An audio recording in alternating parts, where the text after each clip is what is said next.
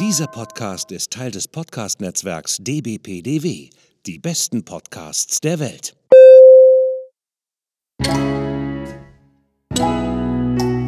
Willkommen beim Podcast von Rockstar TV mit Florian Petzold und Andreas Steinecke. Einen wunderschönen guten Tag, meine Damen und Herren. Der Florian hier von Rockstar TV. Gegenüber mir, gegenüber mir, gegenüber am Bildschirm ist auf jeden Fall schon mal der Andreas. Hallo Andreas. Das ist großartig, dass das schon mal geklappt ja, hat. das, das ist Technik, Technik, Technik. Technik, Technik, Technik, die begeistern. Auch am frühen Oh, Morgen, naja, ja. Viertel nach zehn, je nachdem. Aber Wo ist mein Knopf? ja. Wo ist dein Knoppers? Genau, wo fällt das Knoppers gerade runter und wo fliegt ein, äh, weiß ich nicht, äh, ein Dachziegelmensch? Ist auch egal. Ähm, wir sind heute ausnahmsweise mal in großer Gruppe hier. In einer sehr großen Gruppe, Verhältnismäßig, ja. verhältnismäßig. Ähm, weißt du was? Ich Hm? sag einfach mal die Namen und dann sollen sie sich selbst vorstellen, ne? Das glaube ich einfach. Ja, vielleicht sagen wir noch kurz, von, von wem äh, unsere beiden Gäste heute sind. Die sind nämlich von, von Fried Bike Markt. Das ist was äh, ganz was Neues, was ganz Spannendes, was wir euch heute hier präsentieren. Und hierzu haben wir uns den Jonas und den Volker eingeladen. Grüß Gott euch. Servus. Moin, moin. Eine, eine etwas bayerische, heute Morgen eine etwas bayerische Willkommensformel gewählt. Ähm, Obwohl es, schön, dass nein, ihr da es war ein Moin, Bitte? es war ein Moin Moin dabei. Ne? Und das ist Hamburg. Ne? Ja, ich habe Grüß Gott gesagt. Ja, du hast gut. ja, ja. Ja, ist okay. Ja, ja. Ja, prima. Äh, gut, dass wir das jetzt auch geklärt haben. Ich freue mich, dass ihr da seid. Es ist total spannend, wieder mal äh, völlig mir unbekannte Gesichter im Podcast zu haben, mit denen ich auch tatsächlich, ähm, also das, was ihr quasi darstellt oder das, was ihr präsentiert, auch, muss ich gestehen, noch nicht so wirklich viel ähm, Überschneidungspunkte habt. Ähm, ich würde mal sagen, ähm, fangen wir doch mal bei dir, Jonas, an. Jonas, wer bist du? Was machst du? Was ist Fried? Und warum ist der Volker da? Ja. ja, okay, das ist eine gute Frage. Ja, nee, ähm, ja, nee, also ich bin der Jonas, äh, 21 Jahre alt, Gründer von Fried Bike Markt und äh, auch anderen Startups, aber darum geht's heute nicht. Und ja, genau, also weshalb wir heute hier sind, wir haben uns dazu entschlossen, von ja, Ende 2021 den Fried Bike Markt auf die, im großen Stil auf die Straße zu bringen. Da habe ich dann auch den Volker kennengelernt und ich denke, mehr dazu werden wir dann im, im Laufe des Podcasts erfahren. Hoffentlich. Klar. Und wer bist du, Volker? Ja, äh, hallo, moin zusammen. Ich bin der Volker, 51 Jahre alt. Also deutlich älter als Jonas. Ähm, ich bin aber nicht Vater, sondern äh, wir sind rein geschäftlich zusammengekommen und ähm, ich bin eigentlich Bankkaufmann, komme aus Mönchengladbach, also vom Niederrhein, bin nach Hamburg gespült worden und wir haben uns auf einer Plattform kennengelernt und da ich ein paar Projekte im Bike-Bereich schon mal gemacht habe, habe ich gedacht, so Mensch, das ist genau das Ding, was Jonas sich da ausgedacht hatte, dass das fehlt. Und äh, so sind wir zusammengekommen, haben immer mehr drüber geklönt und immer mehr Struktur reingebracht äh, und dann letztendlich auch eine Firma gegründet und gesagt, jetzt machen wir das mal, das ganze Baby hier. Äh, äh, gl gleich Ja. vorweg, äh, Firmenform ist GmbH. Ja. Ja, Okay, okay. genau. Ähm, so, und jetzt, jetzt mal ganz genau, lieber Jonas. Was, was, was, was, was, was hast du da mit dem Volker zusammen die Strukturen aufgebaut, entwickelt? Ist das, ist das so ein Abklatsch wie, wie äh, äh, eBay Kleinanzeigen oder, oder was ist das jetzt? Und warum? Also, äh, ich will jetzt nicht uns nahe treten, aber es ist auf jeden Fall eBay Kleinanzeigen in cool für Fahrräder, Zubehör und mehr. Wenn man es so sagen kann. Ähm, nee, also jetzt Spaß beiseite. Es ging halt im Endeffekt darum, dass ich selber im Laufe der Zeit gemerkt habe, weil ich selber Fahrradfahrer bin, ähm, dass genau sowas gefehlt hat. Also ich war der Meinung, genau sowas hat gefehlt und ich habe das halt nie gefunden. Ich habe den Bedarf nie irgendwo mit einer anderen Plattform decken können. Heutzutage nenne ich es Konkurrenten, ne? aber damals gab es halt nur ein geringes Angebot an Plattformen, die ich damals halt als Endkunde nutzen wollte. Also sprich, den IBC Bikemarkt und eBay Kleinanzeigen waren für mich die einzigen Ansprechpartner, die ich so mit 13, 14 Jahren hatte. Für mich kam der IBC Bikemarkt aufgrund äh, dessen, dass meine Eltern gesagt haben, 5 Euro für ein Inserat oder 5 Euro dafür, dass ich inserieren darf, kommt für uns nicht in Frage. Äh, man hätte sich das leisten können, aber irgendwie haben die halt gesagt, nee, so einen Quatsch brauchen wir nicht. Und bei eBay Kleinanzeigen habe ich nur unrealistische Angebote bekommen. Und dann habe ich Ewigkeiten versucht, mein Fahrrad zu verkaufen. Das war damals ein Canyon Nerf und das habe ich auch jetzt noch, weil ich es nicht verkauft bekommen habe. Und ja, und das war halt so ein Punkt, wo ich mir gedacht habe, irgendwie fehlt da was. Der Value des Fahrrades wurde nirgendwo erkannt. Und dann habe ich mir gedacht, okay, gut, ich habe damals schon selber Webseiten und Apps entwickelt, hatte das Know-how gehabt und habe mir gedacht, why not? Dann habe ich es selber gemacht. Ähm, habe gemerkt, dass wir vom ersten Tag an des Releases nicht einen einzigen Tag hatten, wo nicht mindestens irgendwie zwei, drei, vier, fünf Downloads kamen, vollkommen organisch, nur bei iOS, da hatten wir noch gar keine Android-App. Und ja, und dann habe ich halt irgendwann so mich ein bisschen auf Investorensuche begeben, äh, bin auf das Angel Investment Network gestoßen, da hat sich dann der Volker bei mir gemeldet und ab da ging es eigentlich steil exponentiell nach oben. Ach, das hört sich jetzt so einfach an. Also das hört sich jetzt so an, als Ja. würde ich, würde ich einfach quasi mich äh, äh, in einer ruhigen Minute mal nachher, wenn ich mit meinem Hund Gassi gehe, mache ich mal eine Idee und dann denke ich mir so, ach, weißt du, IPC, Bikemarkt, naja, ist ja eine nette Geschichte, eBay Kleinanzeigen. Wer macht denn schon was auf eBay Kleinanzeigen, ne? Und ähm, ach, das ist doch eine nette Idee, das mache ich jetzt einfach mal. Also ich glaube, du hast das jetzt äh, sehr vereinfacht dargestellt und ich glaube, ähm, so einfach ist es wahrscheinlich nicht. Ähm, aber nee. Jetzt ist mal so der spannende Punkt, ist denn, ähm, wie war denn quasi dein Ansatz? Ich, ich werde jetzt wieder mal mehrere Fragen in einer Frage verpacken. Ähm, wie war denn quasi dein Ansatz zu sagen, pass auf, ich möchte jetzt gerne dieses Feld des äh, Gebrauchtmarkts für Fahrräder nochmal ein bisschen anders angehen und ähm, wie bist du überhaupt dann so schnell dazu gekommen, einen Investoren quasi reinzuholen? Ich meine, weißt du, jeder von uns hat irgendwie Ideen und denkt so, ach ja, wenn ich da mal irgendwie, keine Ahnung, da klingel ich mal dann irgendwo und dann erzähle ich das einem netten älteren Herrn und der sagt dann, okay, pass auf, pass auf, hier, nimmst du ein bisschen was von meiner Lebensversicherung, das passt dann schon. Ich vereinfache und ich, äh, ich mache es bewusst jetzt witzig, ne?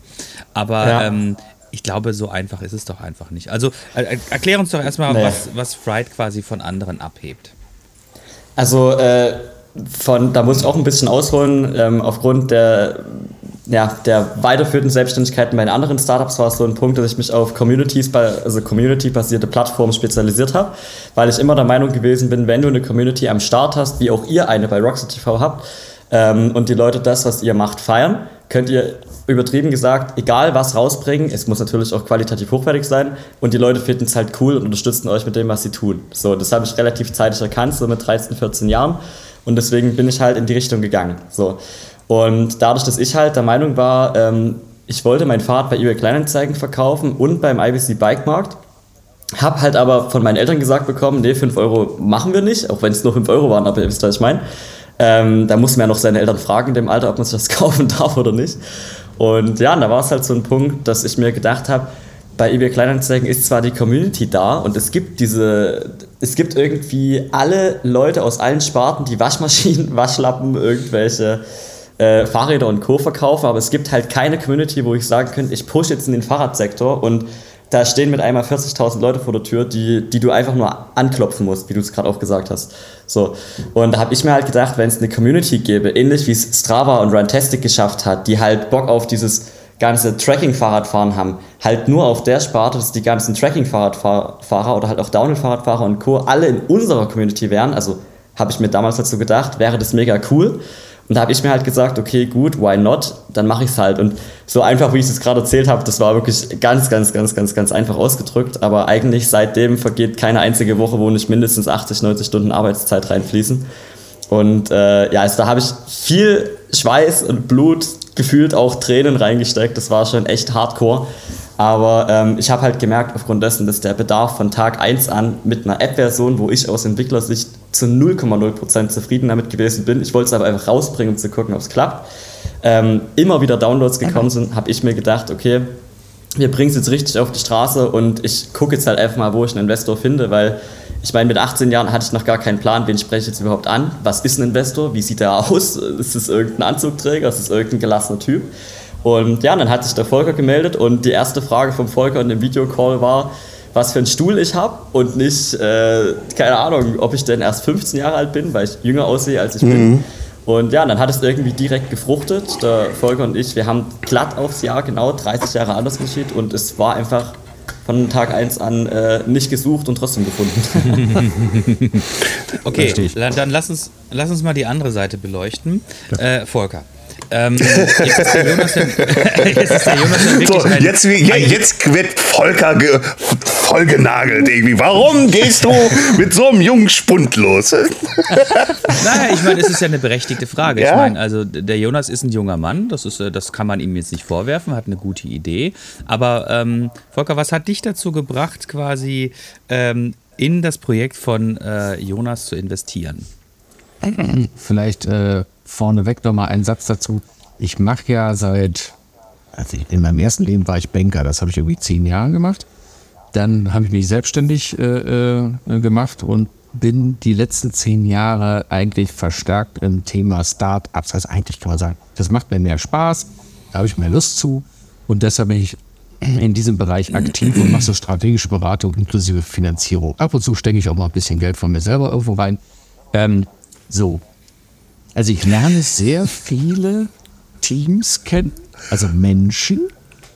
Und naja, wenn du es ein paar Jahre machst, dann weißt du halt relativ schnell auch, mit wem kannst du was machen oder äh, macht das Sinn, deine eigene Zeit mit jemandem zu investieren in ein Projekt, was eventuell dann was wird? Oder sagst du von vornherein schon, oh Gott, mein Bauch sagt mir, oh, Finger weg, äh, das wird nichts so. Und ehrlich gesagt, ich gucke mal, krass, in einem Jahr habe ich das habe ich auch mal geführt. Da habe ich irgendwie 180 Erstgespräche geführt. Und letztendlich kannst du sagen, 80 Prozent der Gesprächspartner sind nicht so an dem Punkt, wo du selber sagst, das macht jetzt Sinn, weil sie entweder zu farbig rüberkommen, zu unstrukturiert sind, weil sie den falschen familiären Hintergrund haben. Da äh, ist das halt beim Jonas so beim ersten Mal schon so gewesen, äh, okay, der ist jetzt noch recht jung, aber der hat ja schon eine richtig, also eine richtige strategische Brille aufgesetzt. Der kommt aus einem Elternhaus, das hat er mir auch erzählt. Äh, hier wird immer viel gearbeitet. Meine Eltern sind auch Unternehmer. Dann weißt du so automatisch, okay, der kennt nicht nur die Sonnenseiten des Lebens, sondern auch ab und zu mal den, den Schmodder und den Dreck. Und man beißt sich dann halt so da durch in der Familie. Und das sind so Themenfelder, wo ich gesagt habe, das ist eigentlich das Kriegsentscheidende. Wie ist das persönliche Setup desjenigen, mit dem du da gerade sprichst? Oder, was ich auch schon gehabt habe, kleine Anekdote, da sitzt ein Mann mir gegenüber und präsentiert mir ein Geschäftsmodell und ich dachte so, das ist doch bei denen nicht ganz richtig. Also, und dann habe ich drum gebeten, Mensch, kommen Sie doch mal mit Ihrer Partnerin vorbei, bringen Sie mal Ihre Ehefrau mit. Und dann saßen die beide da und dann wusste ich, wer da die, die Socken anhat oder die Schuhe anhat. Die Frau wollte, dass der Mann Unternehmer wird und er hatte eigentlich gar keinen Bock da drauf. Also solche Geil. Sachen habe ich halt erlebt. Ne? Und deshalb bin ich da sehr sensibel. Und ich habe gesagt zu mir, Jonas, ähm, ich habe eine andere Brille, also nicht so klein-klein, sondern wie können wir es größer machen mit, also äh, ich will jetzt nicht sagen mit Faulheit, aber du kannst ja jeden, du kannst ja jeden Fahrradhändler abtelefonieren und brauchst zehn Jahre, äh, dann hast du so eine Plattform stehen oder du machst dir Gedanken, mit wem sprichst du und mit Multiplikatoren. So, und das haben wir dann mal über Wochen in so Weekly Meetings haben wir das mal durchgezogen und dann habe ich gesagt, ey, mal lass uns doch mal zusammen eine Firma gründen. Äh, wir gucken mal, dass wir da ein bisschen Geld reinpacken und dann machen wir aber was Richtiges da draus, was richtig Fettes. Und dann gucke ich aus meinem Telefonbuch, ich kenne ein paar Leute, ähm, wer könnte da mitmachen, wer tut uns, wer könnte bei uns dabei, also diese ganzen anderen Schritte. Und da hat Jonas gesagt, jo, cool, äh, größer denken macht ja auch Spaß. Lass uns das dann mal zusammen machen. Und das war von uns von Anfang an irgendwie so ein, wir verstehen uns super, wir können uns aufeinander verlassen. Und dann funktioniert es, glaube ich, so, wie es jetzt auch funktioniert. Ja, und man muss dazu sagen, es ist bei uns nicht Work Smart, not hard, sondern Work Smart and hard.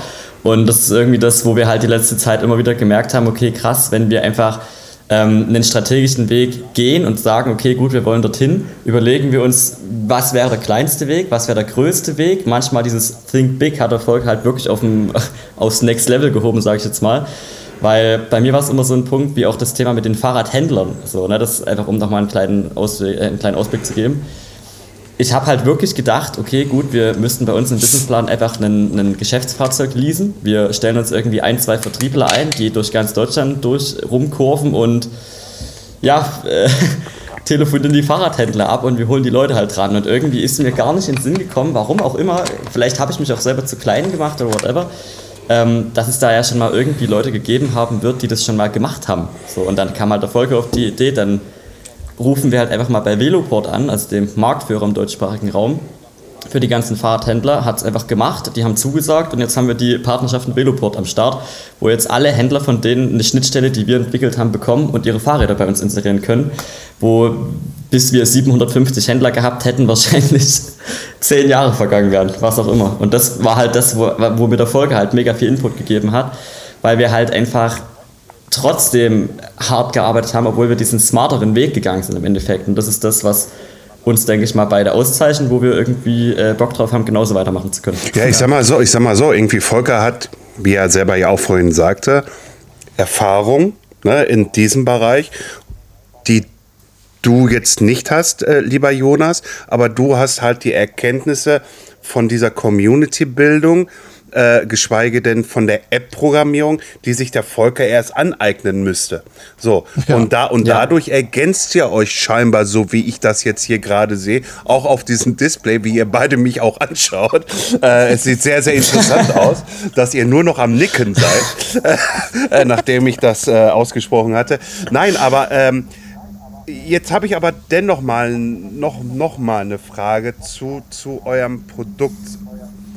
Ähm, ich weiß, dass letztes Jahr äh, äh, Fabio Wittmer, Fabio, ich meine, ich meine, es war Fabio Wittmer, äh, äh, Bikeflip Ja. rausgebracht hatte, äh, ähm, die auch versuchen, äh, Schnittstellen für Händler zu schaffen und da extrem, also ich gehe jetzt auch in die Richtung finanziell so ein bisschen, die den Händlern äh, ähm, äh, sagen, pass mal auf, inserieren kostet bei uns so und so viel Geld, etc. Ihr kriegt das halt als Sonderkondition, wenn ihr das staffelt, wenn ihr so und so viel reinhaut, geht der Preis halt einfach runter, etc. pp. Das machte Bikemark äh, auch, äh, ähm, der auch schon seit über zehn Jahren, den wir auch hier schon im Podcast hatten, äh, mit so, und ich greife da auch nochmal die Frage auf von Andreas. Was ist denn der Unterschied zwischen diesem Ganzen jetzt im, im Detail? Weil ne, im Endeffekt ist es ja so, irgendwie, ich nehme mein Handy, habe die App drauf, ist jetzt ne, Bildchen, Ja. Text, Preis, Verhandlung, Nicht-Verhandlung und schick ab. Ja. Was ist die User Experience, warum ihr und nicht die anderen vier, fünf, die es da schon gibt? Also einerseits, weil ich schon immer Bock auf eine Challenge in meinem Leben hatte. Das war schon beim Fahrradfahren so, das war bei also generell in jedem Bereich einfach so. Ähm, dann habe ich mir damals gesagt, okay, gut, also als ich Bike, also Fried Bike Markt released hatte, kam Bikeflip vier Wochen später raus. Das hat ein damaliger Videograf von mir mit rausgebracht, äh, mit geschickt. Das fand ich relativ schade, muss ich ganz ehrlich sagen. ähm, da gebe ich auch einen, einen exklusiven Einblick, den wir noch nirgendwo mitgegeben haben. Das war halt wirklich lustig, dass du es genau ansprichst, weil ich würde es selber nicht ansprechen, weil es trotzdem in Konkurrent ist, sage ich jetzt mal. Ähm, ja, das war halt so ein Punkt, da habe ich Fried Bike äh, Bike Markt released, habe mich mega gefreut, dass die Leute es so annehmen. Und äh, dann hat mir ein damaliger Videograf bei mir aus der Agentur äh, ein Produkt geschickt, meinte so, ja, mega cool, die bringen das auch raus, deine Idee war voll gut. Und ich habe mir aber nicht gedacht, mega cool, die bringen das auch raus. Ich dachte mir, mega, sorry, scheiße, die bringen das auch raus. So, ne? Dann habe ich die halt direkt angeschrieben und habe mir so gedacht, okay, vielleicht kann man ja kooperieren und miteinander wachsen. Ähm, kam allerdings nie eine äh, nie eine E-Mail zurück und mit einem Mal habe ich mitbekommen, dass da halt einfach Fabio Wittmer dahinter steckt und Andrea Maranelli und äh, noch ein, irgendeiner, da weiß ich gerade den Namen nicht. Und da dachte ich mir so, äh, sorry für die Wortwahl, fuck, äh, jetzt hast du dir ein richtiges Ei gelegt. Aber ich hatte halt zu stark Bock auf das gesamte Projekt und auf, also auch Bock auf die Challenge, deswegen habe ich es einfach gemacht. Und was uns von Anfang an abgehoben hat, war, dass wir die einzigen mit einer App sind. So. Das heißt, IBC Bike Markt, Bikeflip oder auch Bicycle und Co., das sind alles äh, Competitor von uns, die haben aber alle nur Webseiten, noch keine Apps. Und wir wollen halt aktuell diese Community aufgrund der App aufbauen, weil wir quasi die Möglichkeit haben, einfach äh, über Push-Notifications und generell über den ganzen, äh, über dieses ganze Community-Building die App weiter nach vorne zu bringen. So, und, ähm, wir wollen natürlich auch zukünftig eine Website rausbringen, aber dadurch, dass ich generell immer in dem App-Markt war, habe ich mir gedacht, okay, das fehlt, auch wenn irgendwer anders schon was gemacht hat, wie auch IBC, die gab's ja, die kannte ich ja sogar selber schon. Ähm, ja, und da habe ich mir halt gedacht, okay, wir bringen, die App, äh, bringen einfach die App raus. Das war so der Punkt, was uns da abhebt. Ansonsten Ähm, ja, was hebt uns von den anderen ab? Also vom Pricing her sind wir ein bisschen günstiger als Bikeflip und Bicycle. Wir haben eine leicht andere Preisstruktur. Äh, wir haben eine hausintern entwickelte Händlerschnittstelle. Da weiß ich nicht, wie es bei Bikeflip aussieht, da will ich gar nicht vorgreifen. Also wir wissen auf jeden Fall, dass wir die selber komplett from scratch entwickelt haben. Und dass wir halt die meiner Meinung nach einzige Plattform sind, die eine, äh, eine Schnittstelle zur Veloport hat. Das ist auch nochmal ein USP mit. Und ansonsten habe ich mir halt gedacht, ich meine, es gibt Immo-Scout, Immo-Welt, Regionalimmobilien, es gibt Autoscout, Heycar, es gibt mobile.de und Co. Das sind alles riesengroße Plattformen, die es irgendwie geschafft haben, miteinander, durcheinander, voneinander zu wachsen, wo ich mir gedacht habe, why not? Im Endeffekt gibt man vielleicht irgendwelchen Leuten, die ihre Fahrräder verkaufen wollen, noch eine zweite, dritte Plattform, dass die vielleicht noch schneller ans Ziel kommen. Und ich muss sagen, ich bin jetzt nie so, dass ich sage, das sind direkte Konkurrenten. Ich würde mich auch freuen, mit anderen Plattformen davon zu, äh, zu kooperieren. Es ist aber halt trotzdem, wenn keine Kooperationsmöglichkeit besteht, dennoch ein starker Konkurrent, mm. muss ich ganz ehrlich sagen. Und ja, also ich denke, wir haben schon ein paar USPs, muss ich ganz ehrlich sagen, aber im Grunde genommen erfüllen, also haben alle Plattformen ihre Daseinsberechtigung. Da will ich auch gar nichts schlecht reden. Ich glaube, es ist natürlich immer wieder eine schwierige Geschichte, in so einen Markt irgendwie quasi einzusteigen. Ähm, ja. Du hast natürlich immer wieder die Problematik, ähm, dass du einerseits schon quasi die Platzhirsche hast, ne? Ähm, die sind ja schon alle genannt worden. Dann hast du natürlich nochmal so quasi so einen neuen Player, der allein schon mit seinem Namen da so ein bisschen äh, hausieren gehen kann und die Leute dafür begeistern kann. Ähm, wie würdest du denn jetzt quasi so ein bisschen so die Gewichtung sehen? Ähm, ich glaube, einerseits ist es natürlich so, dass man ähm, ja, wenn Leute quasi Fahrräder bei euch ähm, einstellen, so Privatmenschen ihre Fahrräder einstellen, das, da macht man, da wird man bestimmt nicht reich. Also ich glaube, da müsste man irgendwie ungefähr die halbe, da müsste man die halbe Republik irgendwie dafür begeistern, damit das irgendwie auch äh, ansatzweise irgendwie Geld in die Kassen spült. Ich denke mal, der, der, ich würde jetzt mal behaupten, dass euer Fokus da schon so ein bisschen auf dem Handel liegt, dass ja. der quasi sozusagen ihre Fahrräder über eure Plattform dann quasi nochmal an den Mann bringt. Das, ist, das hört ja. sich für mich jetzt auch quasi nach was an, äh, was ich bisher jetzt bei den Plattformen noch nicht gesehen habe. Es gibt natürlich, klar, beim IBC kannst du dich auch als gewerblicher ähm, Händler quasi zertifizieren und äh, kannst dann auch deine Ware dort verkaufen und hast natürlich auch sozusagen die riesige gewachsene Community die aber, würde ich jetzt mal behaupten, nicht unbedingt so ähm, App-affin ist, wie man es wahrscheinlich denken würde. Also von der Struktur her des IBCs würde ich jetzt mal eher sagen, das sind halt so Forumsmenschen. also, weißt du, Leute, die 15 Jahre lang im IBC halt sind und jetzt halt ihre Sachen halt über den Bikemarkt verkaufen. Und der Bikemarkt ja. an sich funktioniert gut, aber er hat halt natürlich immer wieder die Limitierung, dass äh, auch so die User Experience eher so hm, ist, ist schon einiges passiert, aber ich glaube, das ist schon so ein bisschen in die Jahre gekommen. Ne? Und äh, da so ein frischer Ansatz, das kann durchaus sicherlich funktionieren. Aber am Ende des Tages bewegt man sich halt trotzdem in einem Markt, mh, der quasi schwierig ist, würde ich jetzt mal behaupten. Also es ist nicht der einfachste Markt. Ja, ja da, also da will ich auch noch kurz was sagen. Also ähm, es ist auf jeden Fall kein einfacher Markt, aber aufgrund dessen, dass ich schon viele community-basierte Plattformen rausgebracht habe, beziehungsweise äh, dran mitgewirkt habe, mitbekommen habe, wie andere Plattformen gewachsen sind, weiß ich halt, wie man da am besten dagegen ankommt und wie man da am besten dagegen ankämpft und wie man sich quasi so ähm, also wie man sich mit so starker Brust gegenüber den anderen hinstellen sollte, sage ich jetzt mal, dass es einfach von einem abprallt und man sich nicht einfach kleinreden lässt. Weil ähm, was mir das gezeigt hat, Fried Bike Markt war komplett neu und ab dem oder an dem Zeitpunkt, als ich 2021 die Plattform als Beta-Test rausgebracht habe, nur bei iOS und die Registrierungen reinkamen und Leute bei einem Bike Markt, wo ich selbst drei Artikel inseriert habe, um den Leuten zu zeigen, okay, hier ist schon was, damit die irgendwie so eine, so eine leichte Call to Action bekommen, fand ich es halt krass. Also es war, vielleicht sehe ich es auch nicht so, aber ich meine, da waren drei Artikel drin und es gab sogar eine Public User List, wo man sehen konnte, wie viele Leute in der App sind. Da gab es acht Registrierungen. Es waren alles Testaccounts von mir, die halt so echt wie es geht wirken sollten. Und es gab quasi drei Artikel. So und trotzdem haben die Leute sich die App runtergeladen. Die haben mir auf Insta geschrieben, yo, mega geil, genau das hat gefehlt, weil die weil viele Leute, die den IBC Bike Markt, Bikeflip und Co. gar nicht kennen oder kannten, ähm, und haben halt trotzdem ihr Fahrrad inseriert auf einem Bikemarkt, wo die Wahrscheinlichkeit wahrscheinlich so nicht gegen null, sondern so bei minus 10% lag, dass die ihre Sachen darüber verkaufen, weil halt kein Traffic drauf war. Aber die Leute hatten Bock drauf und das war das, wo ich mir gedacht habe, egal wo die Reise hingeht, ich mache es halt trotzdem. Und irgendwie hat es ja jetzt geklappt. Wir haben allein gestern das allererste Mal so über 100 Nutzer, also registrierte Nutzer gehabt, seit dem Release 2.0.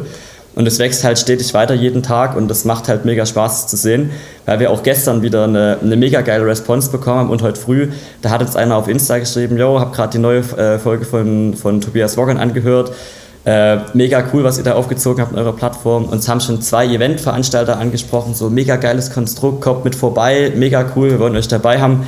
Also die Leute feiern das und das ist das, was wir in den letzten sechs, sieben Wochen wirklich bekommen haben, wo wir gemerkt haben, okay, egal ob es die anderen gibt oder nicht, es kommt darauf an, wie authentisch bist du. Und ich denke, mit Authentizität konnten Erfolg und ich die letzten Wochen immer stark punkten, weil wir uns komplett nackt machen, was ihr wahrscheinlich auch im SOB-Livestream gemerkt habt. Wir haben da, nehmen da kein Blatt vom Mund und wenn uns irgendwer eine unangenehme Frage stellt, dann wird die beantwortet, auch wenn das vielleicht mal Ja. gerade äh, sch schlechtere 30 Oh, Sekunden oh, uns un, sind. un, un, unangenehme Frage. Ja, dann, dann, dann gehen wir mal gleich auf ein Thema ein. Äh, das hatte ich schon mal gefragt gehabt, glaube ich, irgendwie äh, bei dem Livestream bei Sons of Battery, aber für unsere Community dann auch nochmal. Ähm, seit dem 01.01.2023 ist es ja so, dass große äh, ähm, Plattformen, wo du deine Produkte selber verkaufst, äh, äh, nach einer gewissen nach einem gewissen Umsatz das an das Finanzamt melden müssen. So, ne? Ja. Irgendwie halt, ich weiß gar nicht, wie hoch der Satz ist. Also ich gehe mal davon aus, wenn ich meinen äh, Aubert äh, Rayon verkaufe und äh, ich inseriere es irgendwie für 3,8 irgendwie halt, ich glaube, das wird gemeldet dem Finanzamt. Äh, äh, egal, äh, also wenn ich jetzt auf diese großen Plattformen gehe. So, wie ist es bei euch? Seid ihr auch verpflichtet schon ähm, ähm, dem Finanzamt äh, äh, Auskunft äh, von euren Usern zu geben, äh, wenn sie halt Produkte verkauft haben, äh, so dass das dann halt irgendwie steuerlich irgendwie, dass sie Nachsteuern zahlen müssen. Ich weiß, ich weiß es gerade nicht ganz genau. Ja, auch nach deiner Frage im Sons of Battery Livestream habe ich mich auch noch mal mit schlau gemacht, weil ich kannte dieses Gesetz vorher schon, das hat mir mein Android-Entwickler mit zugeschickt gehabt. Ähm, das habe ich glaube auch dir, Vol äh, Volker, weitergeleitet. Ne? Das war am Anfang des Jahres mal. Genau, also von dem Gesetz haben wir auch mitbekommen. Ähm, und mein damaliger Stand aus dem, aus dem äh, Livestream von Sons of Battery äh, war der alte Stand. Ich habe mich auch noch mal schlau gemacht. Also wir müssen definitiv nichts ans Finanzamt mitteilen. Sollte dem so sein, dann werden die uns das natürlich mitteilen und dann können wir die Daten gerne nachliefern, weil wir haben ja in der Datenbank alles. Wir haben alles verschlüsselt, wir haben alles komplett normal drin, wie man es in der Plattform haben sollte. Und wenn die irgendwelche Daten brauchen, dann kommen sie einfach zu uns und wir geben denen die Daten so, wie die die halt brauchen. Da bringt es jetzt ja nichts, wenn wir sagen, nö, machen wir nicht. Ähm, aber ich habe auch noch mal geguckt, das Finanzamt braucht die Daten tatsächlich nur, wenn es eine eigene Bezahlschnittstelle gibt. So, ne? Also wenn jetzt, äh, es kann natürlich auch sein, es ändert sich im nächsten Viertelhalben Jahr wieder und dann kommen die mit einem mal an und wollen rückwirkend Daten von uns haben. Aber wir haben mit den Steuern gar nichts am Hut und wir müssen auch keine extra Preise anheben oder sonst irgendwas oder irgendwas nachversteuern. Da geht es quasi nur darum, dass dort keine Schwarzgeschäfte betrieben werden oder irgendwelche Händler sich als Privatkunde ausgeben. Weil jetzt äh, kurzes Gedankenexperiment wir bauen eine Bezahlschnittstelle ein, wie es auch bei Kleinanzeigen der Fall ist oder bei Winted. So. Und wenn jetzt ein User XY dein OBA für 3,8 kauft, so, dann könntest du ja rein theoretisch auch ein Händler sein, der einfach seinen Privatnamen angegeben hat oder Ja. einfach irgendeinen Fake-Namen angegeben hat. Und dann hast du quasi einen, einen gewerblichen Artikel privat verkauft, musstest keine Steuern zahlen und kannst den, den Gewinn halt direkt schwarz mitnehmen. Wir haben aber gar keine Bezahlschnittstelle be- aus also wir haben da auf jeden Fall einen, einen festen Grund. Weiß ich nicht, ob wir das da nachher noch mit sagen wollen oder nicht. Die Bezahlschnittstelle wird bei uns auf jeden Fall kommen, aber mit der Bezahlschnittstelle kommt noch ein krasseres Feature. Das wollen wir jetzt mal Ja. noch nicht nennen. Aber Wieso nicht? Fall Irgendwie kommen. mal Exklusivität hier für uns. Irgendwie auch noch mal raus. Ja, wir brauchen ja noch eine Follow-up-Folge. Wir wollen dann aber wiederkommen. Guter Mann, guter Mann. Nee, vielleicht noch ein Satz Ja, nee. äh, zu diesem Steuerthema. Also Ja. du brauchst natürlich einen auf Plattform spezialisierten Steuerberater. Äh, denn das ist jetzt nicht so das äh, Standard-Handwerkergeschäft, was der Steuerberater, ne? also das ist schon was anderes. Wir haben da glücklicherweise hier ähm, einen ganz guten, äh, das ist mein Steuerberater, den, den ich aber anderen Sachen habe. So, und der hat einen eigenen Mitarbeiter, der ist nur darauf spezialisiert, diese speziellen Anforderungen in der Dokumentation, in diesem ganzen, ich sag mal, Gedöns irgendwie Ja. äh, ajour zu halten. Denn äh, das haben wir auch von Anfang an gesagt, wir wollen uns nicht da so ein Ei äh, äh, reinlegen, äh, wir haben irgendwie so einen Wald- und Wiesensteuerberater, also nichts gegen die Leute, ne? Aber irgendwie musst du schon jemanden haben, der weiß, wovon er redet. Nee, du brauchst einen spezialisierten auf Ja. dieses äh, äh, äh, Produkt hin. Du, alles gut. Kenne ich auch irgendwie von anderen Sachen. Äh, Feinkost, Lebensmittel etc. pp. Die brauchen auch einen spezialisierten, weil da komme ich auch so ein bisschen näher. Ich habe da mal eine IT gemacht und und und. Aber ähm, alles richtig halt, ne? Um Gottes Willen auch, auch hier in der Musikbranche. Da brauchst du auch jemanden irgendwie halt, weil Abrechnung, GVL, GEMA äh, Genau, äh, und und und und und ein normaler Steuerberater denkt sich sofort so, what the fuck, was ist das denn alles? Irgendwie halt so, ne? Irgendwie halt, Ja. und, wenn du, und wenn du dann keinen hast, irgendwie halt, der die ganzen Tricks kennt, irgendwie mit GVL-Abrechnungen dann noch und, und äh, GEMA-Abrechnungen, das ist dann schon ein bisschen tricky. Ja.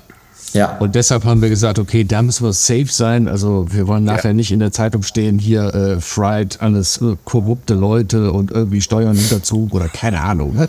ähm, das wollen wir nicht. Ich wollte gerade eben noch mal einen Gedanken dazu bringen, weil du sagtest, was unterscheidet uns? Ja. Ähm, die Technik und so macht ja Jonas. Ähm, äh, von daher ist er auch in dieser ganzen Softwaregeschichte da voll drin. Da will ich niemals mehr so tief reinkommen. Das ist auch klar. Ich verstehe das alles so. Ähm, Musst du ja auch Das, nee. das, was wir vor ander, also ein Jahr und ein paar Monaten gesagt haben, also meine Einschätzung vom Markt, also du kannst eine Plattform anbieten. Entweder hast du die, äh, Ja. die Eier und keine Hühner oder die Hühner und, und keine Eier. Also du musst ja irgendwie beide Seiten bespielen. Äh, Verkäufer und Käufer.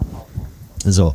Und ich, meine Einschätzung war, und die hat dann Jonas auch äh, geteilt, bei der so, ja genau, das könnte genauso passieren, also in einem Jahr, also wir versetzen uns jetzt mal zurück und sagen, alles klar, jetzt blüht der ganze Fahrradmarkt, aber irgendwann ist das Thema bestimmt gesättigt und dann müssen sie irgendwie mit den Leasing-Rückläufern, also da kommt so eine andere Problematik in den Markt, ne? Alle wollen gerne immer Ja. das neueste Fahrrad haben, aber wer kümmert sich denn um ein gebrauchtes Rad? Das kostet ja auch noch 4000 Euro. So, also da kommt der Händler in so eine von uns angedachte Problematik rein, jo, er muss den Kunden irgendwie helfen, sonst verkauft er wieder kein neues Rad. Ähm, und gleichzeitig kommen die größeren Bestellungen zu den Händlern. Aber ich habe damals gesagt, ich glaube, der Markt, also du wirst nicht mehr einfach lustig weiterverkauft. Das ist jetzt im Corona abgefrühstückt. Alle, die sich ein neues Bike kaufen wollten, haben es jetzt. Und da kommen die Fahrräder, aber die Käufer sind quasi ein bisschen weg. Und genau das ist jetzt der Ja. Fall. Deshalb haben wir gesagt, wir müssen mit Veloport zusammen äh, gehen und das äh, aufziehen, weil die wollen was für die Händler tun. Der kleine Krauter hat keine Internetpräsenz, aber über unsere Homepage oder über unsere Plattform kann er seinen ganzen Warenbestand einfach reinrouten. Ganz easy, simpel. Und wenn du so, weiß ich, 100 Fahrräder auf dem Hof stehen hast, das ist ja auch Kapital Natürlich. was da gebunden ist. Und das ist jetzt so ein bisschen, warum Händler sagen, alles klar, wenn da so ein Deal kommt, her damit. Ja? Äh, Ja. Und das, das letzte USP unsererseits oder das i-Tüpfelchen ist noch, ähm, ich meine, man kann sich ja viel Prominenz ins Boot holen als Werbegesicht, aber äh, das war auch wieder so das, das Think Big, genau, ja, wie dich zum Beispiel auch, Florian, ja auch gut. Äh, naja, aber was auf jeden Fall auch so ein, Nee, was aber so ein Punkt war, ähm, wo der Volker dieses Think Big auf ein noch Next Level gehoben hat, war, er hat mir immer so durch die Blüte erzählt, dass er den Gründer von mobile.de durch ein anderes Projekt schon mal irgendwie kennengelernt hat. Und da habe ich mir so gedacht, das wäre ja mega cool, wenn wir den bei Fright an Bord hätten. Hab das aber immer so als, als Joke angesehen, weil ich so dachte, ja, wahrscheinlich kommt der Gründer von mobile.de zu uns so, ne? Und ähm, dann hat der Volker halt einfach gesagt, okay, gut, dann sprechen wir den jetzt halt einfach mal an. Ich meine, wir haben jetzt released, alle finden uns irgendwie cool, warum nicht auch der so, ne, auf Deutsch gesagt. Dann hat er den angesprochen. Komischerweise hatte auch der direkt Bock auf uns. Dann haben wir uns mit dem, wann war es? 9.1., jetzt vor, also noch diesen Monat, äh, letzten Monat, haben wir uns mit dem äh, getroffen.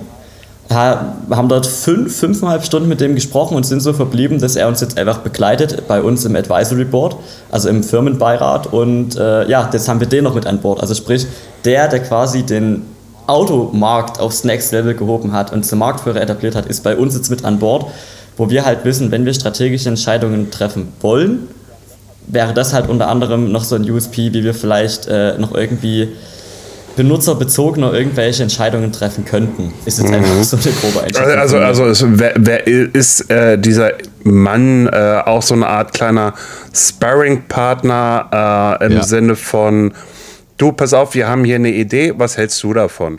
Na, Richtig. so, und, Ja. Genau. und, und dann kommt er mit seinen Expertisen um die Ecke, die er jahrelang schon hatte, und sagt so, Jungs, coole Idee, aber jetzt denkt mal anders, wenn das, wenn das so passiert und so passiert, dann seid ihr am Arsch. Also machen wir das lieber Ja. andersherum.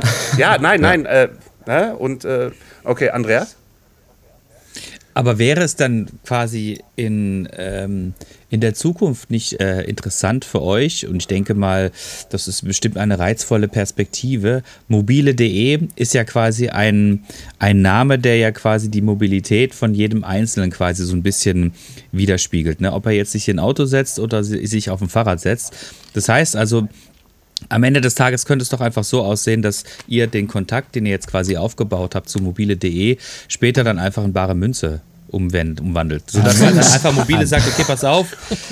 Das ist doch, das ist doch ein, der logische Schritt für uns. Wir Ja. steigen jetzt einfach quasi auch in den Markt ein, um Gebrauchtfahrräder zu verkaufen, weil die Plattform ist ja riesig. Also sagen wir mal Ja. so, äh, wir wollen jetzt nicht alle unsere Ideen und äh, Gedanken Ah, ja. Aber du hast da schon ganz interessante Ideen, Andreas. Also Ja. da muss ich Ja, ja. Jonas nochmal drüber nachdenken. Ja, nein, aber es ist ja, es ist ja irgendwo logisch, ne? Mobile.de, ne? Also ich, ich, ich sag mal so, ähm, letztes Jahr, letztes Jahr war das mit der IAA irgendwie in München da unten, diese, diese Automobil, da haben sie es ja auch versucht mit den Fahrrädern. Irgendwie, ich höre nur irgendwie, irgendwie, dass es irgendwie total in die Hose gegangen ist. Aber, äh, äh, ähm, aber, aber mit der App irgendwie wäre ja irgendwo, und da hatte Andreas vollkommen recht, irgendwo äh, äh, eine, eine Konstellation, die für die Zukunft gesehen halt ähm, ja eine runde Sache wäre. Also, äh, ich sag Also, ich sag's mal so. Vielleicht ein Satz davon. Okay. Strategische Überlegungen haben wir in der Schublade. Wir sind aber ganz klar, bevor das hier vielleicht einer falsch versteht, ne? Also wir wollen, wir wollen was für die Community tun, wo also die Leute wissen, hier kann ich mein Fahrrad, äh, also du kannst ja auch Autos auf eBay Kleinanzeigen verkaufen. Irgendwelche Karren, aber du verkaufst da halt keinen äh, was weiß ich, die 80.000 Euro Sportwagen. Also du brauchst ja eine andere äh, Connection zu dem Käufer. Und wir wollen halt, dass die Jungs, äh, Mädels, Jungs und Mädels natürlich beide, ne? Und äh, dass die eine, äh, ein, ja, ein, eine Möglichkeit bekommen, also ihren fairen Preis für ihr Fahrrad zu bekommen. Und wir äh, haben gesagt, deshalb wollen wir nicht diese 50 Euro Fahrrad und einen Kasten Bier, wie Jonas hat schon mal so ein Angebot bekommen, Kasten Bier.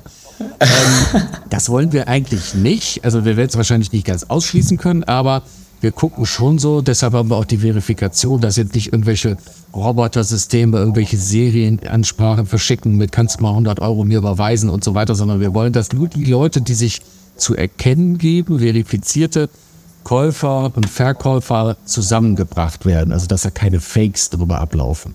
Ja, und So. Ja, und, ne? und, und, und wie regelt ihr das, dass da keine Fakes reinkommt? Ich glaube irgendwie, das war auch eine Frage, die ich damals gestellt hatte. Äh, Also es gibt ja eigentlich nur eine reguläre, richtig gute äh, Identifizierung und das ist, ich weiß, das ist sehr, sehr oldschool, den Post-Ident-System. Ja, aber es gibt ja ID Now mittlerweile. Ja, auch. das, gibt's. Da, da musst du dann nicht mehr zur Post rennen, sondern kannst das alles über eine App machen. Das, äh, Ja. das, das funktioniert okay, sehr gut. okay, Trade Republic nutzt es zum Beispiel und äh, N26. okay. Äh, Aber ja, wir haben ein anderes System vor. Ähm, und zwar der Tobias ist ja, naja, ich weiß jetzt nicht, aber er sammelt ja Uhren. Und der kennt sich bei Chrono24 und Chronext und so auf diesen Plattformen ganz gut aus. Und die haben ein System, was wir demnächst in der Art und Weise ähnlich bringen werden. Da wagst du vielleicht Ja. mal was zu sagen, Jonas, weil das ist ja Technik, ne? Genau. ja. genau, also ich sag's mal so, ich fand die Frage in dem, ich dachte, habe das ehrlich gesagt für einen Joke gehalten in dem Livestream von Sons of Battery mit dem Postident, weil ich glaube, da würden wir wahrscheinlich nicht einen einzigen Nutzer finden, der sich da äh, verifizieren würde. Aber ja, wir mussten es bei der Postbank auch machen, also ist tatsächlich so. Aber nee, also im Endeffekt ist es so gedacht, dass wir wir wollen uns davon abheben. Ich meine, am Anfang haben wir uns da ein, zwei Klatschen eingefangen und mittlerweile haben wir eine, eine 90-prozentige Registrierungsrate. Also sprich, unsere Bounce Rate entspricht nur 10%. Alle Leute, die sich die App runterladen oder 90% aller Leute, die sich die App runterladen, registrieren sich auch direkt, weil die über Trusted Channels kommen. Also sprich über jetzt zum Beispiel durch den Podcast vielleicht durch euch, durch Tobias Boggon, durch Science of Battery, durch den organischen Traffic, durch Mundpropaganda von Leuten, die uns in anderen, also von anderen Kanälen gekannt haben. Und deswegen habe ich von Anfang an gesagt, wenn wir es machen, machen wir es richtig. Und ich habe da keinen Bock drauf, dass wir eine Plattform aufbauen, um das kurz so ein bisschen zu umleuchten, äh, zu, äh, zu umleuchten, äh, zu äh, umreißen, ähm, dass wir eine Plattform bauen, auf die jeder Zugriff drauf hat, wie bei eBay Kleinanzeigen. Und früher war es da zumindest so, dass man auch Artikel liken konnte oder halt irgendwie, ich glaube, man konnte sogar jemanden anschreiben, ohne registriert zu sein, was halt vollkommener Schwachsinn ist, weil du dir somit quasi alle Bots auf die mhm. Plattform holst, die nur irgendwie hier schreien, so, ne, oder nicht mal hier schreien, die kommen trotzdem. So, und da haben wir halt gesagt, okay, wenn sich Leute auf unserem Bikemarkt rumtreiben wollen, müssen die real sein. Auch wenn wir eine Bounce Rate von 90% gehabt hätten, dass nur 10% aller Leute bleiben, wollen wir, dass alle Leute, die kommen, einfach echt sind. So, das heißt, die müssen sich vorher per Double Opt-in verifizieren, also sprich, die registrieren sich, bekommen eine E-Mail auf ein echtes E-Mail-Postfach, was sie sich bei irgendeinem E-Mail-Provider machen mussten, ähm, müssen diesen Code, der in der E-Mail kommt, angeben und dann haben wir schon mal den ersten Schritt, okay, egal wer das ist, es ist schon mal kein Bot. Und wenn es jetzt irgendein, ähm, oder ich sag's mal so, man kann nie eine hundertprozentige Botfreiheit garantieren. Es gibt immer irgendwelche, sorry, Chinesen, die es hinkriegen, sag ich jetzt mal. Oder irgendwelche, irgendwelche Leute, die halt irgendwie de, den, den Trick durchgespielt haben und irgendwas machen. So, ne? Das heißt, wenn die Leute es im Endeffekt dann äh, geschafft haben, bei uns auf dem Bikemarkt zu landen, können wir garantieren, okay, da steckt eine echte Person, die sich halt händisch verifiziert hat. So. Der Next Step ist im Endeffekt, dass wenn jemand seinen Artikel verkaufen möchte, hat er die Wahl, ob er sein, äh, seine Adresse angibt, vollständig oder unvollständig, also mit Straße und Hausnummer oder ohne, oder ob er die weglassen möchte. Und wenn wir zum Beispiel den Nutzer auf der Plattform haben und der einen Artikel verkaufen möchte, und nochmal darauf hingewiesen wird, bitte, äh, gebe dein, äh, bitte gib deine Adresse an, das sorgt für mehr Trust beim Endkunden und Co. Dann haben wir halt die Möglichkeit, wir haben den Nutzer und die Adresse, falls irgendjemand jemanden betrügen sollte. Wenn er die Adresse nicht hat, könnten wir den Nutzer anhand der E-Mail-Adresse erreichen. Also wir haben, wollen die Leute insofern in der Hand haben, also ohne das ist böse zu meinen, wir wollen da jetzt keine Leute ausspielen, aber wir wollen die in der Hand haben, dass wir halt echte Nutzer äh, garantieren können. Und der Next Step ist im Endeffekt noch, dass wir ähm, durch dieses Chronext Uhrenverifizierungsmodell, das auf uns ummünzen wollen, dass wir den Leuten die Möglichkeit geben wollen, automatisiert plattformintern ihren Artikel verifizieren zu können. Wie das dann äh, genau ausschaut, werden wir an einem folgenden Zeitpunkt mitberichten. Da, da, wollen wir jetzt auch noch nichts genau dazu sagen, aber wir brauchen ja noch das Follow-up-Meeting. Ja. Äh, genau, dann haben wir halt wenigstens die Registrierung mit den echten Leuten. Wir haben das mit der Adresse, was aber immer noch so ein Optional ist, wenn jemand sagt, ich möchte das gar nicht. Und wir hätten die Möglichkeit, dass die ihre Artikel verifizieren können. Was dann die letzten 1% aller Leute machen, die trotzdem jemanden betrügen wollen. Das müssen die Nutzer unter sich regeln, wo man dann sagt, man kann den Nutzer melden, wir kriegen das bei uns mit. Und wenn der Nutzer drei, vier, fünf Mal gemeldet wurde, dann wird er bei uns halt einfach Lifetime gebannt. Und dann kommt er halt auch nicht wieder. Ich glaube, ich glaube, die Plattform, die für mich äh, als User wahrscheinlich dann am interessantesten sein wird, ähm, und ich habe ja wirklich auch schon viel ausprobiert, ich habe auch schon viele Fahrräder verkauft, und es war immer so ein bisschen, was, was kann die Plattform mir jetzt quasi bieten, das heißt also, wie relevant wird mein Artikel quasi wahrgenommen bei den Usern oder sagen wir mal bei den potenziellen Käufern. Ne? Und manchmal hat das richtig gut geklappt, da waren die Sachen innerhalb von zwei Tagen weg, manchmal hat es irgendwie, keine Ahnung, gefühlt zwei Monate gedauert, bis da mal endlich was passiert ist. Ähm, dann konntest du wiederum die Sachen hervorheben, das habe ich aber einfach nur als Geldmacherei empfunden, weil es eigentlich de facto eigentlich nicht funktioniert hat, ähm, weil natürlich auch zig andere Leute auf dieses Hervorheben gehen und wenn zig andere Leute auf äh, ihren Artikel hervorheben, dann ist es auch wieder irrelevant letztendlich. Ne? Ja. Ähm, also ist für mich die Plattform am interessantesten als Verkäufer und damit wahrscheinlich nicht nur als Privatverkäufer, sondern auch als Händler die quasi die meiste oder die größte Community für mich bietet. Äh, Ja. Die also, wo ich die größte Relevanz habe, meinen Artikel auch quasi an den entsprechenden Verkäufer dran zu bringen. Und dann sind so feine Kleinigkeiten für mich dann auch noch sehr, sehr interessant. Das kann bis jetzt noch, glaube ich, niemand äh, quasi mir bieten. Wobei ich auch gestehen muss, ich habe äh, mein letztes Fahrrad, was ich verkauft habe, ist auch schon ein paar Jahre her. Ähm, Mittlerweile behalte ich sie lieber. ähm, weil man auch so schlecht neue kriegt. Ähm, dass man halt zum Beispiel quasi, ähm, ich musste mir bei eBay Kleinanzeigen oder auch beim IBC musste ich mir quasi immer nochmal irgendwo beim ADFC oder sowas einen standardisierten Kaufvertrag irgendwie runterladen, damit ich dann demjenigen, der quasi sein Fahrrad bei mir gekauft hat, auch irgendein Dokument in die Hand drücken kann. Pass auf, hier, du hast es jetzt bei mir gekauft, was du da jetzt mit diesem Kaufvertrag anstellst, ist jetzt mir egal, aber wir haben das quasi offiziell beglaubigt. Ne? Das heißt also, Ja. wenn mir eine Plattform in Zukunft dann auch noch diesen Step abnehmen kann, das wäre natürlich super, super geil. Und der letzte Schritt wäre dann natürlich noch, das wäre die Königsklasse, wenn man dann dieses lästige Thema Versand noch quasi mit einbegreifen, mit quasi reinholen kann. Weil wir alle wissen, ähm, wenn ich ein Auto kaufe oder wenn ich, ähm, ja, sowas wie bei Mobile, ich fahre natürlich Ja. hin und hole das Auto ab. Ne? Ja. Keiner schickt mir ein Auto per Post, ne? logisch. Ne? Aber ich kaufe ein Fahrrad in Hamburg und habe jetzt aber, glaube ich, keinen Bock jetzt, oder sagen wir es mal, ich wohne in München und ich kaufe mir ein Fahrrad in Hamburg. Dann ist mir der Weg einfach zu weit, ehrlich gesagt. Dann sage ich, pass auf, pack das in eine Spedition, ähm, in Karton und ähm, besorgt dir irgendwie, dann, dann sind wieder so viele Steps dazwischen. Ich muss mir erstmal einen Karton besorgen Ja. oder aber ich habe irgendein Modell ein, eines Carriers, äh, wo dieses Fahrrad halbwegs sicher irgendwie transportiert. Früher gab es das bei Hermes. Ich glaube, das gibt es aber mittlerweile nicht mehr, ähm, dass sie so einen Fahrradkarton bieten oder zumindest so eine Umverkleidung. Also lange Rede, kurzer Sinn, wenn es einfach quasi die eierlegende Wollmilchsau gibt, die mir quasi eine optimale User Experience bietet und zwar einfach auch alles abnimmt. Da ich glaube, dann, dann ist es wirklich so, dass ich sagen würde, okay, pass auf, das ist mal eine richtig schöne Plattform, weil ich nicht an zigtausend anderen Stellen nochmal irgendwie mir selber Gedanken machen muss, wie ich irgendwie dann dieses verkaufte Fahrrad an den Mann bekomme. Stimmt. Also ich bin gerade schon ultra on fire, was, äh, was die Antwort auf deine, äh, auf deine Aussage angeht. Sehr gut. weil das, ja, ja, weil das Ding ist halt, das könnten wir jetzt schwarz auf weiß belegen. Das Thema digitaler Kaufvertrag ist bei mir seit Mai 2021, seit ich diese Idee der Plattform hatte, ähm, einfach schon direkt auf dem Zettel und das war auch schon auf dem Pitch Deck, was der Volker und ich am Anfang gemacht haben oder was ich am, äh, beim allerersten Gespräch, als der Volker gefragt hat, wie will ich damit Geld verdienen, war das unter anderem mit die erste Sache, die ich genannt habe, das Thema digitaler Kaufvertrag. Weil ich selber wusste, ich meine, ich komme aus dem, äh, aus, dem, äh, aus dem Vogtland, da war halt diese, ich weiß nicht, kennt ihr diese, Mo äh, diese Mopeds Simson S51? Der Hype war bei uns komplett, also ja, das war, das war äh, ja, komplett, komplett unterirdisch.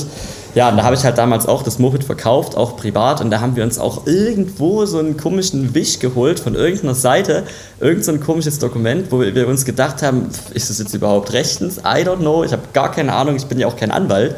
Ähm, ja, und da habe ich mir halt gedacht, okay, das wäre mega geil, wenn wir uns halt anwaltlich beraten lassen, lassen uns einen, einen White-Label äh, digitalen Kaufvertrag aufsetzen, wo du direkt gegen ein Entgelt 2,49 Euro, ich meine, wer ein Fahrrad für 7000 Euro verkauft, hat ja wohl 2,49 Euro für einen digitalen Kaufvertrag. Ne?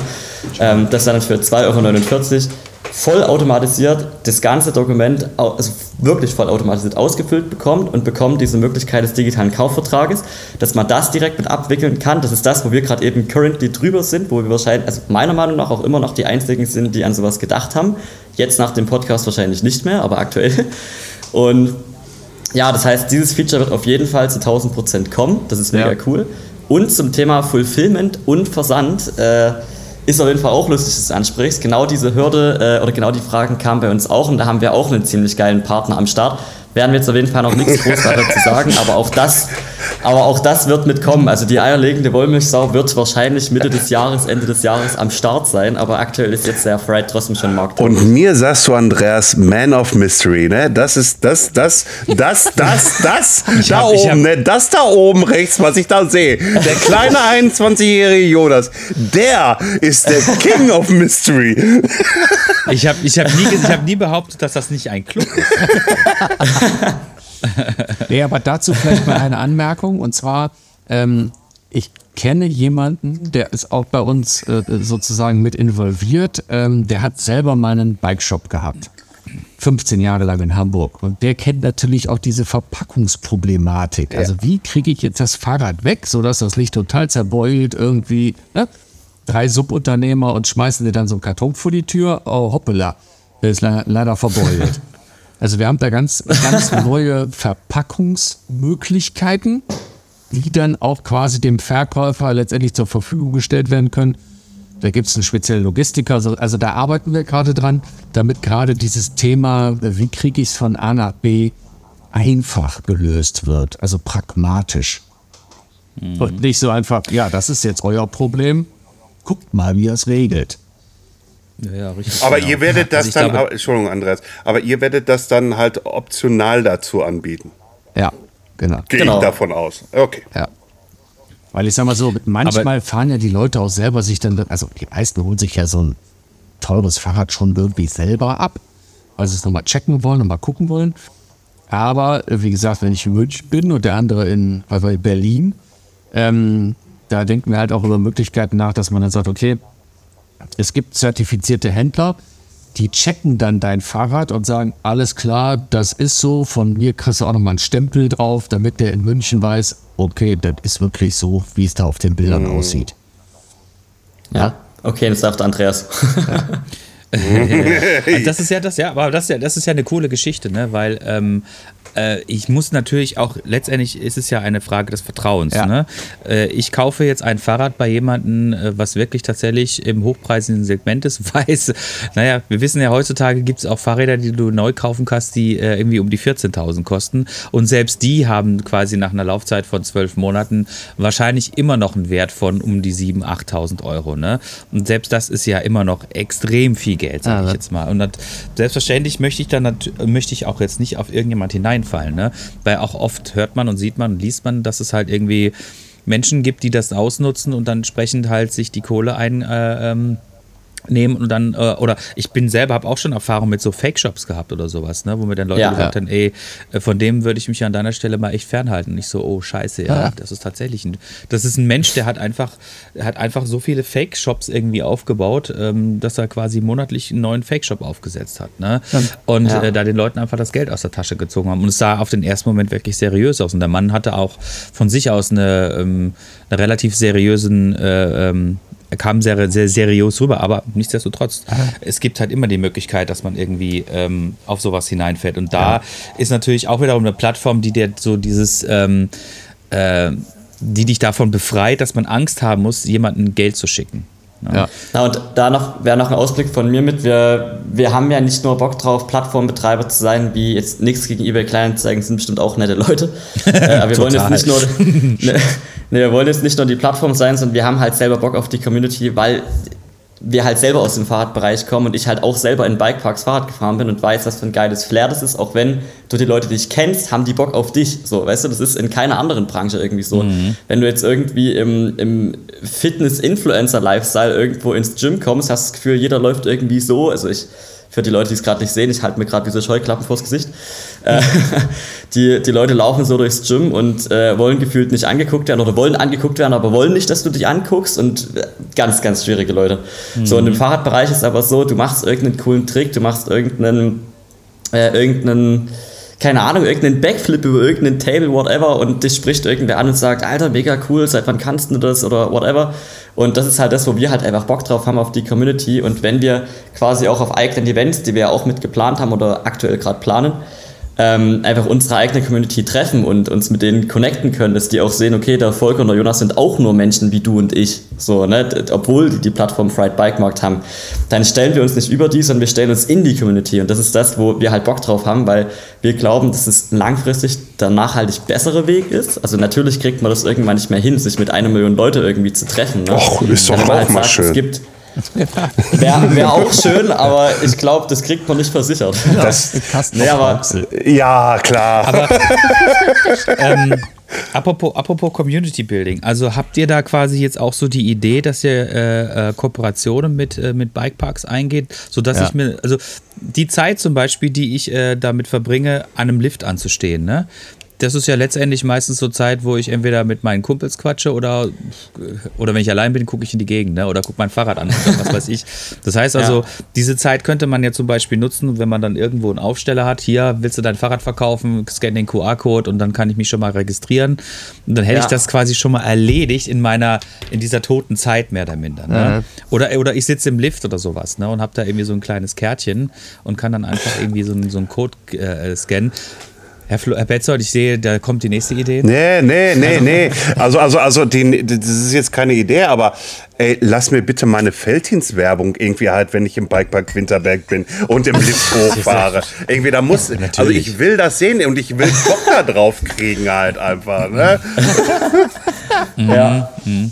Nee, aber zu diesem Bikepark ja, nee, äh, noch eine Anmerkung. Also wir haben von Anfang an gesagt, nur eine rein digitale Plattform, wo sich keiner mehr trifft oder so. Also, das ist ja keine richtige Community. Ja.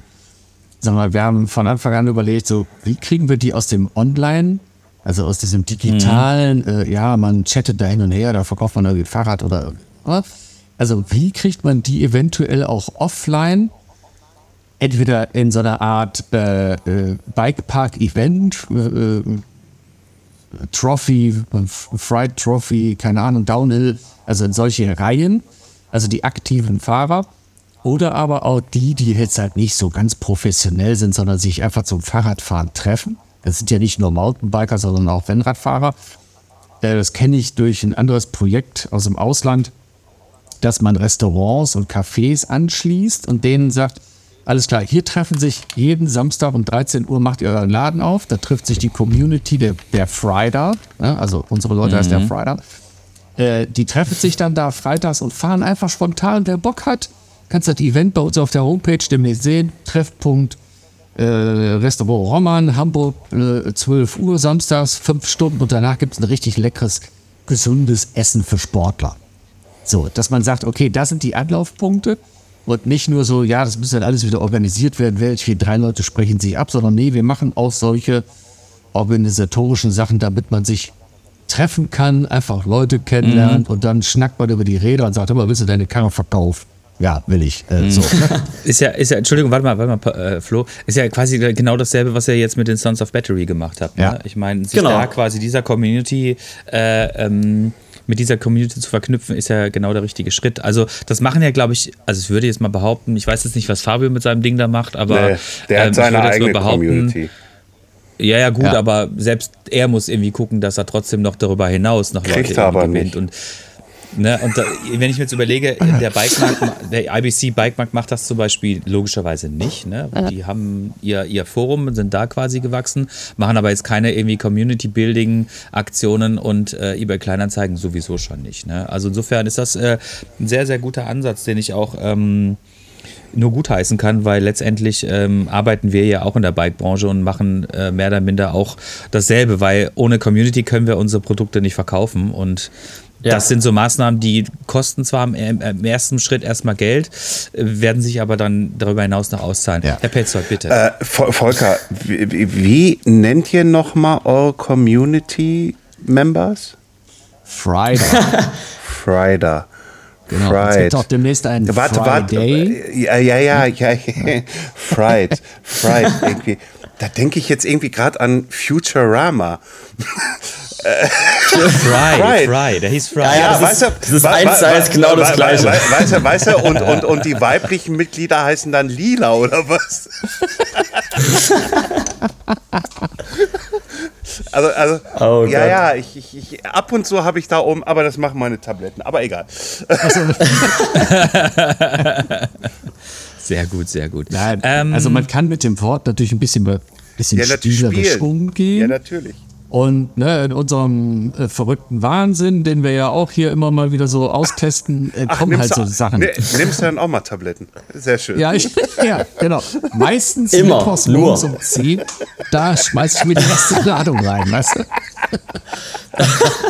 Sehr, sehr, gut, sehr gut, sehr gut, ah. ähm, sind wir an dieser Stelle gar nicht mehr dazu gekommen. Ich hatte eigentlich noch eine total äh, äh, spannende Frage zu euren, zu euren Hintergründen, weil Jonas, du hattest ja schon gesagt, irgendwie, dass du auch davor schon mal irgendwie ähm, diverse Projekte gemacht hast und Volker hatte auch schon gesagt, dass er mal im Bike-Bereich schon das eine oder andere gemacht hat. Das interessiert mich natürlich auch total. Aber das tatsächlich. Ist ein Grund. Machen wir beim, Ist ein Grund. Ist ein Grund, das, das beim nächsten Mal zu machen. Denn ich würde vorschlagen, wir treffen uns nochmal so ungefähr, keine Ahnung, in Ein halben Jahr. äh, sechs bis zwölf, ja, so sechs bis zwölf Ja, oder Monate so. nochmal und schauen dann, wie sich das bei euch entwickelt hat. Weil es hört sich wirklich als ein super spannendes Projekt an, was ihr da äh, ins Leben gerufen habt. Und ihr habt äh, gute Ideen.